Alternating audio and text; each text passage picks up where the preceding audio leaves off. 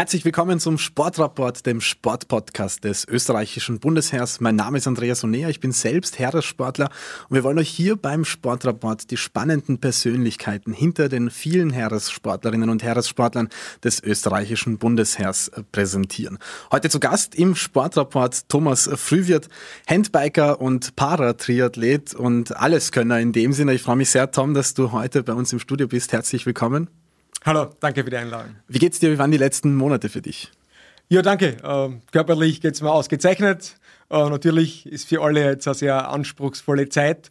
Und 2020 war natürlich ein, ein Wettkampfjahr, das im Prinzip zum Streichen äh, gewesen ist. Äh, ja, es ist von der UCI eigentlich die, der komplette Weltcup eben und auch die WM äh, abgesagt worden. Dadurch habe ich mich dann mehr auf meine eigene Leistungsentwicklung konzentriert und mir auch wieder einen kleinen Abstecher in den Triathlon gegönnt. Und das auch äh, sehr erfolgreich.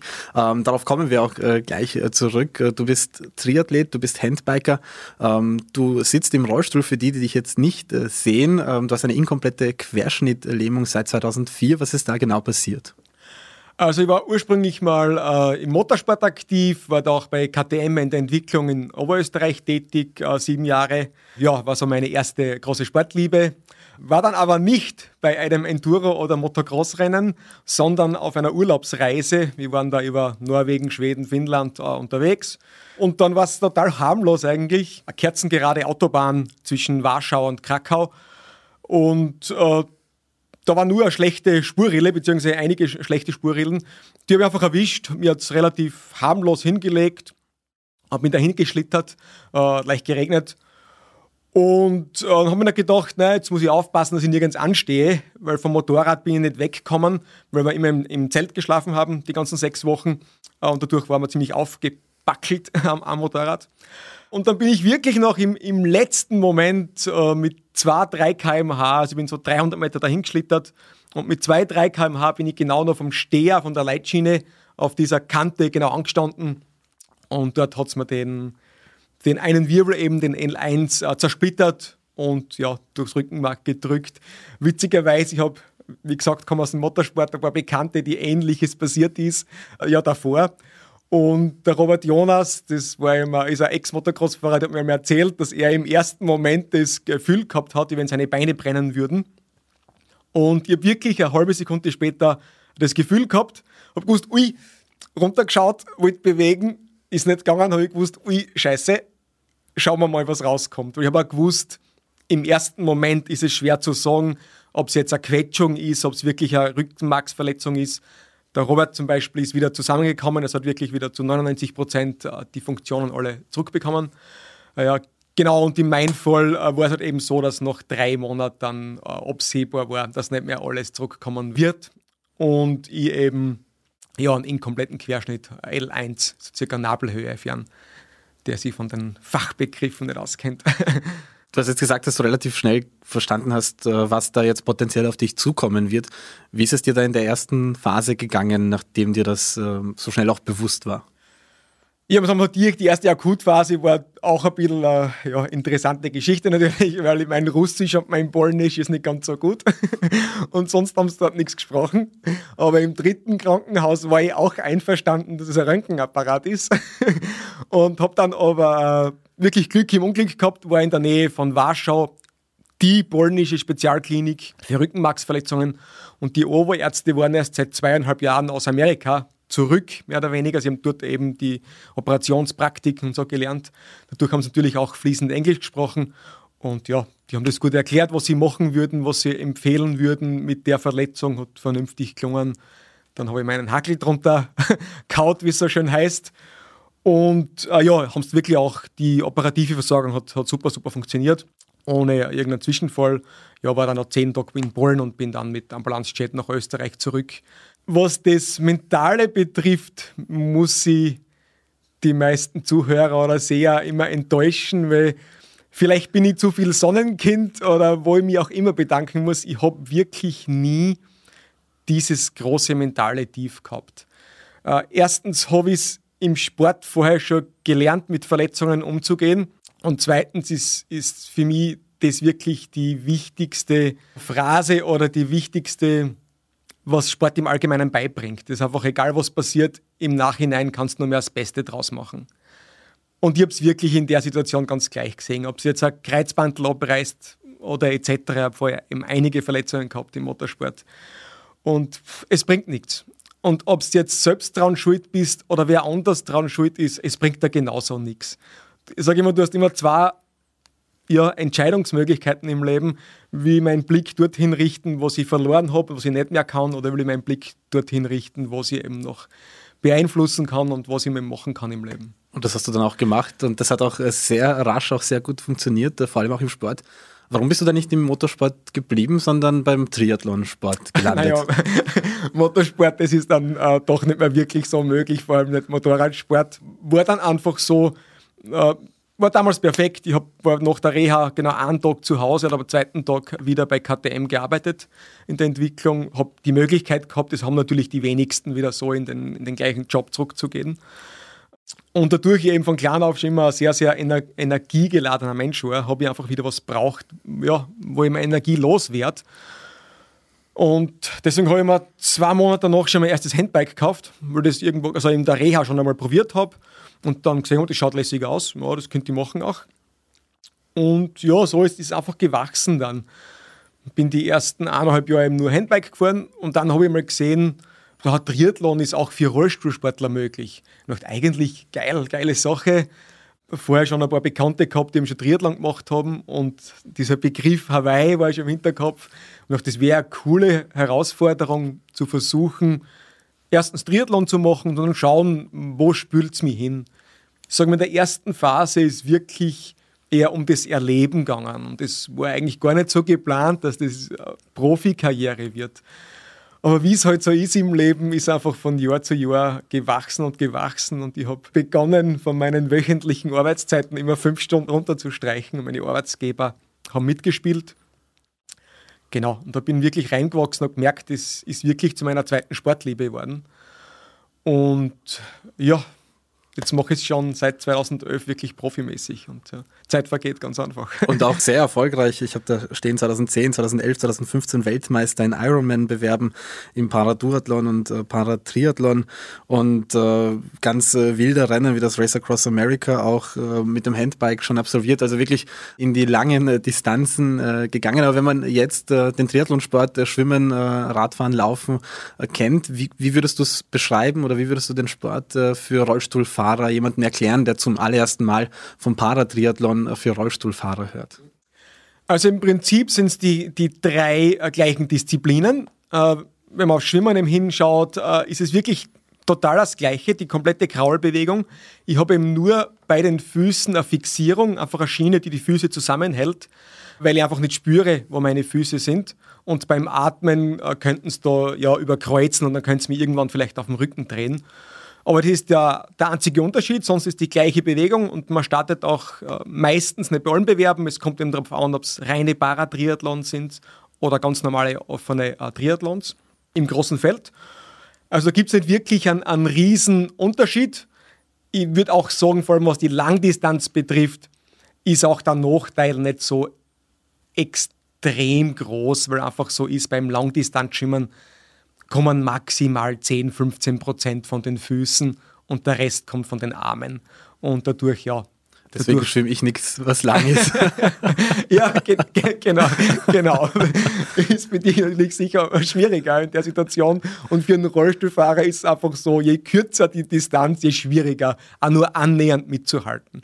Deswegen ist ja für mich als Rollstuhlathlet äh, bin ja sehr gut dabei. Ich bin jetzt als, als Beispiel, wenn jetzt in Klagenfurt 2500 Starter sind, dann komme ich als 250. in dem Bereich aus dem, aus dem Wasser heraus. Also gegen die Nichtbehinderten? Gegen die Nichtbehinderten, ja, ja genau. Wahnsinn. Und ja, Trainingsfrage immer, aber es ist sonst wirklich das ganz normale Schwimmtraining und ganz normale Schwimmbewegung. Äh, der Radsport ist bei uns eben der Handbikesport. Das ist von den Komponenten her, also Bremsen, Schaltung, Laufräder, auch das ganz gleiche wie in der Fahrradindustrie. Nur natürlich das Sportgerät an sich ist wirklich komplett an den Körper angepasst. Also man liegt wirklich komplett flach am Rücken und ja, die Kurbel bewegen, also die Kraft kommt wirklich nur aus dem Schultergürtel, vor allem Bizepsbelastung und Schultergürtel. Das heißt, man kann sich das als, als Liegerad mit Handkurbel vorstellen, genau. für die, die uns äh, nur hören. Genau, am besten erklärt Liegerad mit Handkurbel und von eben, wie gesagt, von den Komponenten her Schaltung ganz gleich wie in der Fahrradindustrie und auch was die Trainingssteuerung betrifft. Also vor allem auch alles mit Leistungsmesser. Ja, Aerodynamik versucht man sich verbessern. Also wirklich die ganz gleichen Gesetze wie im Radsport. Nur das Sportgerät ist nicht wirklich was Spezielles, was auch vor allem individuell an den eigenen Körper angepasst ist. Ja. Und äh, die dritte Disziplin? Genau, das dritte ist eben das Laufen. Äh, werden vielleicht einige von euch schon gesehen haben, äh, das ist eben das Rennrollstuhlfahren, ist im weitesten Sinne wie ein Alltagsrollstuhl, aber natürlich wirklich ein Sportgerät. Also es sind hinten zwei 28 Zoll Räder leicht schräg gestellt und vorne ein kleines 20 Zoll Rad. Aber eben im Gegensatz zum Handbikefahren, äh, zum Radsport gibt es da keine Schaltung, sondern es ist nur durch diese Kontaktreibung. Also man hat einen Handschuh, wo ein, äh, ein gummierter Handschuh ist und bei dem Treibreifen ist auch, ist auch gummiert und nur durch diese Kontaktreibung damit wird eben der Vortrieb erzeugt, durch diese Schlagbewegung auf die Treibreifen. Und vom Sportlichen her ist vielleicht so zu erklären, natürlich mit dem Handbike, mit der Oberarmmuskulatur ist man nicht so extrem stark wie ein, wie ein Fahrradfahrer. Und dadurch verliert man dort etwas Zeit, ist man etwas langsamer, wobei wir sind auch sehr, sehr gut dabei. Also ich bin jetzt beim letzten Ironman 39 km/h Schnitt gefahren, über die 180 Kilometer. Also wir sind nicht so langsam. Aber dafür ist es so beim beim Laufen hat man natürlich mit dem Rennrollstuhl einen Vorteil. Und was ganz witzig ist, ist das, dass die absolute Weltspitze jetzt im nicht behinderten Triathlon und im Paratriathlon sie auf ganz, ganz ähnlichen Zeiten trifft, wenn man eben dafür 15 Jahre Training investiert. Und äh, das ist ja bei dir äh, ganz schnell. Ich habe ähm, hier stehen, September 2017, einen neuen Weltrekord im Paratriathlon. 7 Stunden 48 Minuten über 3,8 Kilometer Schwimmen, 180 Kilometer Radfahren und eben die 42 äh, Kilometer Rennrollstuhl äh, fahren. Also Wahnsinnszeiten, wie du sagst, das ist äh, ähm, in der Nähe von den absoluten Top-Zeiten der Nichtbehinderten. Aber jetzt das Spannende, Paratriathlon, du hast es jetzt äh, erklärt und auch äh, ins Detail. Äh, man merkt eine Passion dafür. Und äh, Paratriathlon ist ja seit 2016 paralympisch, das heißt im Programm gewesen bei den Paralympics in Rio. Und du hattest wahrscheinlich viele Jahre Vorsprung auf alle anderen äh, Athleten in diesem äh, Sport. Und dann bist du aber in Rio trotzdem im Handbiken angetreten, dort auch Silber gemacht. Äh, ich erinnere mich, dass, dass wir da ähm, uns alle sehr gefreut haben, wie du die Medaille gemacht hast. Aber warum dann im Handbiken und nicht im Triathlon?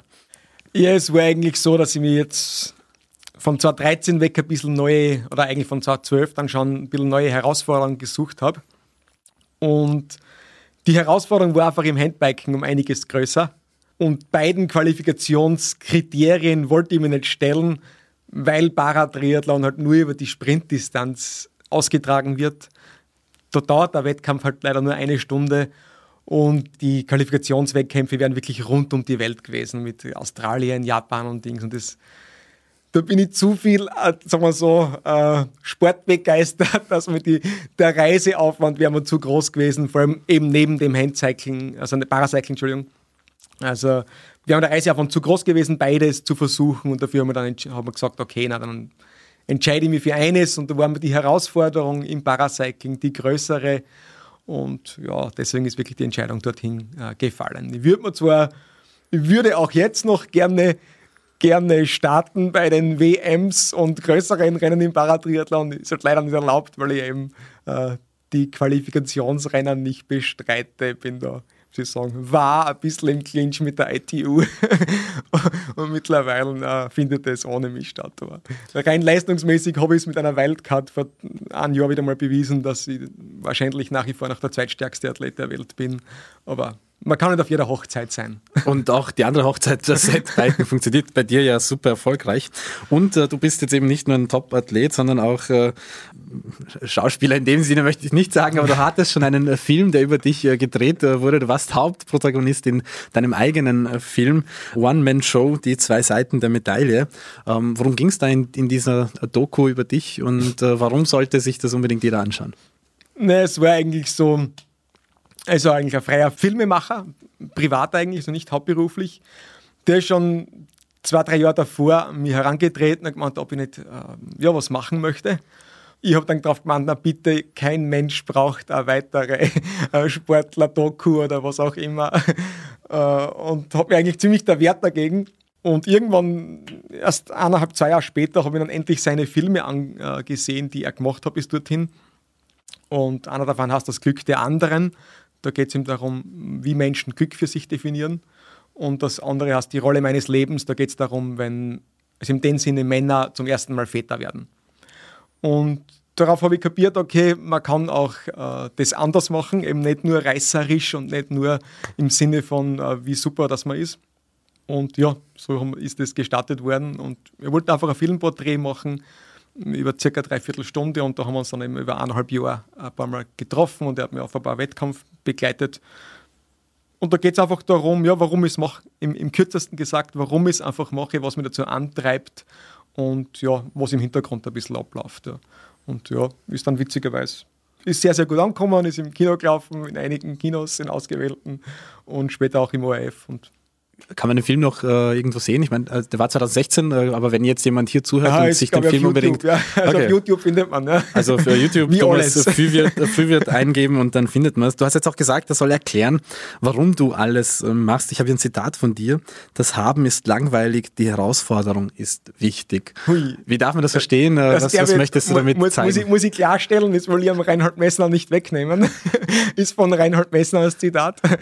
Und äh, ja, ich würde ich würd so erklären, mein Sportlerherz schlägt eben eher im Takt eines Reinhold Messners oder eines Roald Amundsen, äh, anstatt eines klassischen modernen Olympioniken, sagen wir so. Also mir geht es wirklich darum, mich selbst zu beweisen oder gegenüber mir, mir selbst äh, ja, zu prüfen, vielleicht sagen wir so. Und das finde ich eine sehr weise äh, Aussage einfach. Äh, es ist, glaube ich, wichtig, ja, dass man versucht, ja, sich ständig selbst zu hinterfragen im Leben und vor allem auch im Sport. Und dass es nur wenig Befriedigung bringt, sie auf irgendwas Erreichtes oder Erlebtes auszuruhen zu versuchen. Und ich glaube, es ist wichtig zu versuchen, sich ständig selbst zu hinterfragen und wenn da eben dann die Antwort kommt, dass man sich wieder sehnt nach neuen Herausforderungen, dann ist es auch wichtig, die zu folgen. Vor allem im Sport, glaube ich. Also, ich glaube, es ist auch ein, wichtiger, ein wichtiges Attribut für Sportler, dass man nicht jedem und allem folgen darf. Also, ein bisschen ein Gegenstromschwimmer ist, glaube ich, ganz eine gute Fähigkeit für Sportler. Das, das kannst du als Triathlet natürlich äh, äh, viel besser als die meisten der Beckenschwimmer wahrscheinlich. Ähm, aber wenn du jetzt äh, sagst, dass dich das ein bisschen auch ja, klassifiziert, das, was du jetzt ähm, er erzählt hast, ähm, würdest du dann auch ein bestimmtes Ereignis aus deiner Sportlerkarriere herausheben können, wo du sagst, genau das symbolisiert das, was ich zeigen möchte? Ob, ob jetzt äh, ein, ein, Erfolg oder ein Prozess? Äh also jetzt, was mich persönlich betrifft, ist es schon so, äh, dass ich nach wie vor, ähm, was meine persönliche sportliche Bewertung und Wertigkeit äh, ist es beim, bei den Ironman-Rennen, ich glaube, das, das beste Rennen ähm, oder die zwei besten Rennen, die wir bis jetzt gemacht haben, waren 2017 in Bodersdorf und heuer im August äh, in, in Deutschland, nee, Leipzig beim Knappenman. Das sind, was die sportliche, persönliche Befriedigung betrifft, würde ich sagen, sind das die, die zwei Dinge, die wirklich perfekt gelaufen sind. Aber ich bin wirklich dankbar für, für so viele unglaubliche Sachen, die ich erleben habe dürfen. Ich habe, glaube ich, irgendwo zwischen 320 und 350 Rennen mittlerweile gemacht, auf jedem Kontinent und überall. Und da waren so viele unglaublich schöne Erlebnisse dabei, auch negative, aber die sind im Endeffekt ja auch schöne Erfahrungen. Aber das gehört einfach alles zu der Reise dazu und ich hätte mir das wirklich nicht vorstellen können. Ich bin ein, ein Bauernbub aus Südoststeiermark und ich bin wirklich mit, mit sehr wenig Selbstvertrauen, wie soll ich sagen, ich würde sagen, erzogen worden oder groß worden. Es war eher etwas, was eher einen negativen Touch hat, wenn man Selbstvertrauen hat oder wenn man versucht, seinen Ideen zu folgen. Ne? Also dafür hätte ich mir das nie erträumt, dass ich da irgendwo die Erlebnisse einfach erleben darf, einfach kurz sagen. Und dafür ist das wirklich ein Riesenschatz, wo ich, wo ich sehr, sehr dankbar bin dafür. Könntest du zwei, drei Dinge auch äh, herausnehmen, äh, Dinge, die du gelernt hast, die, du, die dir der Sport äh, auch nach dem Unfall beigebracht hat, äh, wo du jetzt sagst, das ist das ist das, die Erkenntnis, die ich aus dem Sport gezogen habe für mich als äh, Thomas Frühwirt. Ja, sagen wir so, ähm, Das hat nicht unbedingt mit dem Unfall zu tun. Es war eigentlich so, dass ich mit, mit 18 äh, bin ich eben wirklich meiner Leidenschaft, und es war eben damals schon das Motorradfahren gefolgt. Ich bin schon mit sechs Jahren Moped gefahren, ich bin mit neun Jahren Auto gefahren und so. Also ich war schon immer ein bisschen Motorsportaffin, halt die Freiheiten, die ein, ein Bauernhof auch mit sich bringt. Und ich habe mit zehn Jahren wirklich schon gewusst, ich würde sehr, sehr gern leistungsmäßig Motocross oder Enduro fahren eben. Dann habe ich eben auch nicht die Möglichkeiten gehabt, äh, weil mein Vater oder mein Umfeld wenig Interesse daran gehabt hat, mich das zu finanzieren oder zu ermöglichen. Und zu der Zeit und dann auch später eben vor allem, sagen wir sagen, von sie 12, 13, 14, 15, 16, 17, äh, habe ich auch die Entwicklung nicht gehabt und vor allem das Selbstvertrauen nicht gehabt, dass ich es eben trotzdem vielleicht versuchen würde. Und habe das Einfachste gemacht, das wir unseren Jugendlichen so beibringen, das ist Saufen. und äh, dafür habe ich versucht, das relativ erfolgreich zu machen. und als größten sportlichen Erfolg würde ich wirklich betiteln für mich, äh, ist das, dass ich mich von diesen Mustern getrennt habe. Das ist mein größter Erfolg, dass ich verstanden habe, eben mit 18 dann, dass ich selbst dafür für verantwortlich bin für mein Leben. Und dass ich, wenn ich was erreichen will, eben selbst die Aktionen setzen muss. Und, und sonst wir eben nicht dorthin kommen, wo ich vielleicht hin will. Und dass halt, ja, den Kopf in Sand zu stecken, ist ja ganz egal, mit welchen Schleiern, die man vor seinen Kopf zieht, welche Drogen oder was auch immer das ist äh, ist halt immer der einfachste Weg, aber der bringt einen dort halt nicht hin. Und das war sicher der größte Erfolg. Bin dann eben wirklich zur KTM in die Entwicklung raus, bin dort gleich genommen worden und habe verstanden, dass ich selbstverantwortlich bin. Ja. Und das hätte ich sicher sonst eben mit der Leidenschaft damals zu, zum Motorradfahren oder eben jetzt immer im Triathlon so nicht hinbracht, sagen wir so. Bin ich überhaupt in einem Umfeld groß geworden, das mit Sport 0,0 zu tun hat und das teilweise jetzt noch die Gedanken vertritt, der Sport das Sinnloseste ist, das man macht. Ich, ich glaube, du, du beweist, dass das äh, ähm, eben nicht so ist und genau der Gegenteil äh, der Fall ist. Ähm, man merkt, dass, dass du sehr herausforderungsgetrieben bist. Jetzt hast du schon alles gewonnen, was man so gewinnen kann in deinen jeweiligen Sportarten. Was sind die nächsten Herausforderungen, wenn es in Richtung äh, Tokio geht? Du bist jetzt seit drei Jahren äh, beim, beim Heeressport, auch als Heeressportler dabei, kannst dich dementsprechend auch als Profi äh, vorbereiten. Was, was reizt dich noch? Äh, was, was treibt dich noch an? Plan für die nächsten Jahre sportlich gesehen? Sportlich gesehen ähm, ist es ganz einfach gesagt, äh, dass es natürlich äh, die Paralympics sind in unserem in unseren Sport oder im Behindertensport die größte Nummer. Und ähm, die Verpflichtung gehe ich, gehe ich gerne ein, mich da zu stellen. Dafür wird Tokio natürlich, ich hoffe, dass nächstes Jahr stattfindet, äh, wieder das, das große Ziel sein. Und nach wie vor sind meine Scheuklappen da ziemlich eng. Also ich könnte mir auch vorstellen, dass vielleicht dann noch weitergeht. Ja, es gehört einfach dazu zum Sport. Man muss sich natürlich, ist ja nicht nur Sportler zu sein, ist ja nicht nur äh, ja, sich zu bewegen oder Sport zu machen oder die Tätigkeit zu tun, sondern man muss ja auch versuchen, äh, sie dementsprechend aufzustellen und äh, das Ganze auch finanzieren zu können. Und dadurch ist natürlich ja, die Paralympics ein Riesenthema. Da hat sich in den letzten zehn Jahren in Österreich eben sehr, sehr viel äh, geändert sehr, sehr viel zum, zum absolut Positiven hin. Und so wie ich es jetzt ausführe, könnte es mir ohne eben den Heeressport, der Sporthilfe, sind für mich eben neben dem Polizeisport und, und der Finanzsport die wichtigsten Säulen im österreichischen Sport, im österreichischen Spitzensport, äh, könnte ich das so nicht finanzieren. Also das ist einfach mit, mit privaten Sponsoren, wenn du aus einem Umfeld wie ich kommst, ist es wirklich relativ schwierig, weil ganz einfach gesagt, in Wirklichkeit läuft da 80 Prozent über Vitamin B ab. Und Vitamin B habe ich nicht viel. und dadurch, äh, dadurch sind einfach, äh, ja, man muss natürlich auch äh, sich dem stellen, wo die finanziellen Möglichkeiten beherrschen und ist natürlich auf den Paralympics. Dadurch, ja, Tokio, wie gesagt, nächstes Jahr und, und dann schauen wir weiter. Und sonst sind es einfach die UCI-Weltmeisterschaften und, und der Weltcup, so wie jedes Jahr im Prinzip. Es nach, macht mir nach wie vor noch wahnsinnig, wahnsinnig Spaß. Ich habe wahrscheinlich ein bisschen, Sie sagen, andere Lebenswege oder Lebensziele. Ich bin nicht unbedingt der klassische Familienmensch. Es muss jeder so, so handhaben, wie er es möchte, sage ich immer so. Und solange meine, meine Überzeugungen aber wie ich vorher gesagt habe, wenn ich mich selbst hinterfrage und meine Antwort liegt noch dort, ich möchte das gerne weitermachen, dann werde ich das so lange machen, wie mir das einfach Spaß macht und wie, wie ich leistungsfähig bin. Und wenn ich nicht mehr leistungsfähig, also komplett nicht mehr leistungsfähig bin, dann kann ich es mir nicht mehr finanzieren.